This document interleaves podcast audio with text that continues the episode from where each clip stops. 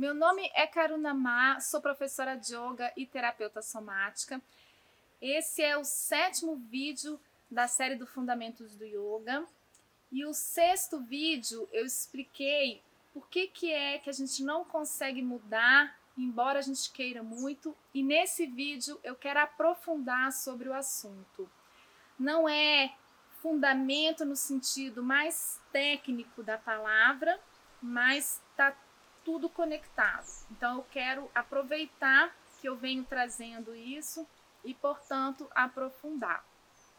Eu disse que a gente não consegue mudar porque nós estamos condicionados e esses condicionamentos são frutos dos registros dos episódios que compõem a nossa história de vida e isso traz inúmeras consequências.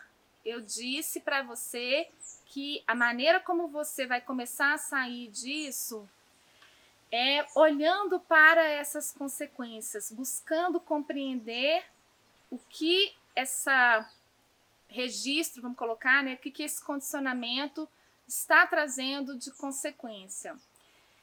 E o que eu quero trazer agora é que uma das coisas talvez mais importantes dentro desse processo de consequências é que você acredita em muito das coisas que as pessoas disseram para você e que são as circunstâncias.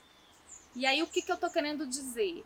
Se você, durante a sua infância, escutou que você era preguiçoso, em algum determinado ponto você realmente passou a acreditar que você é preguiçoso.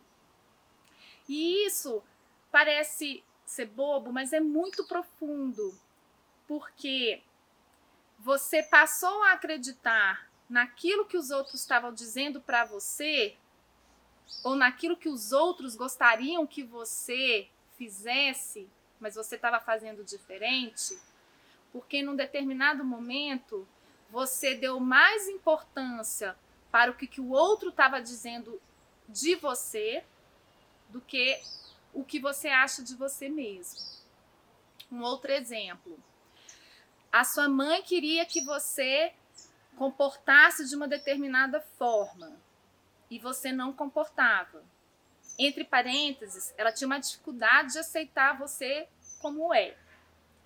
E quando você não fazia o que ela queria, ela virava a cara, ou ela te agredia verbalmente, ou às vezes até mesmo ela te agredia fisicamente.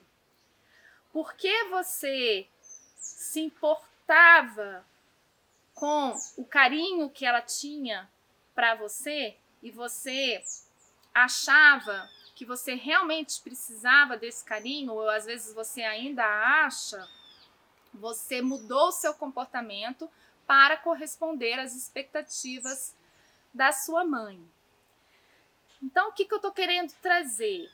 Que uma vez quando você muda o seu comportamento para corresponder, ou quando você internaliza aquilo que os outros estão dizendo para você, o que disseram para você, você está enfraquecendo a imagem que você tem de você mesmo e está dando mais valor para o que, que o outro acha de você do que para você, do que você é. E quando isso acontece, aí você realmente começa a agir, a sentir e a pensar de acordo com essa crença que você tem. Então, se você hoje acha que você não consegue, não será capaz de ser próspero, se você acha que você não consegue ter um relacionamento afetivo, que você não serve para isso, que você não vai conseguir segurar ninguém, se você acha que você é horrível, né, em vários níveis, como que vai ser a sua vida? Ela vai ser exatamente o espelho disso. É praticamente impossível a sua vida ser diferente daquilo que você acha de você mesmo, porque é a sua imagem. né? É a maneira como você percebe si mesmo e você interagindo com o mundo.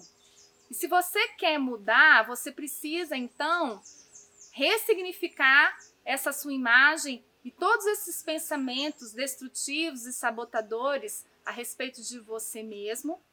Claro que entendendo de onde vem isso tudo. Então, daí esse gancho, daí essa importância que eu venho trazendo de você se auto-investigar, de você se autoconhecer, porque é apenas assim que você vai conseguir ver que eu me sinto assim porque aconteceu isso e porque aconteceu isso, eu comecei a sentir dessa forma, eu quis atenção, eu quis ser amado, eu quis corresponder, eu me senti inseguro de não pertencer, eu não me senti aceito e então faltou água aqui mais forte para eu rebater esse processo.